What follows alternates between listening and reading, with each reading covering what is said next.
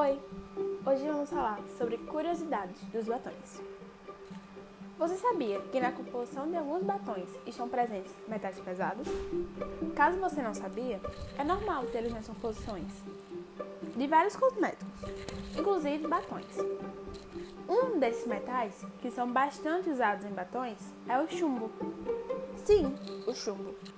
Pois algumas cores são obtidas através de certos metais, e o chumbo é um deles. Pode ser nocivo à saúde? Sim. Como o chumbo se acumula no corpo com o tempo, pode representar a exposição a níveis significativos da substância. Consequentemente, é, pode trazer diversos riscos à saúde. Então, cuidado na hora de usar batom às vezes é amamos demais e não sabemos da nocividade que aquilo pode trazer à nossa saúde. A gente não sabe os componentes que existem ali. Então, às vezes a gente está usando na maior inocência, mas pode trazer um risco muito grande.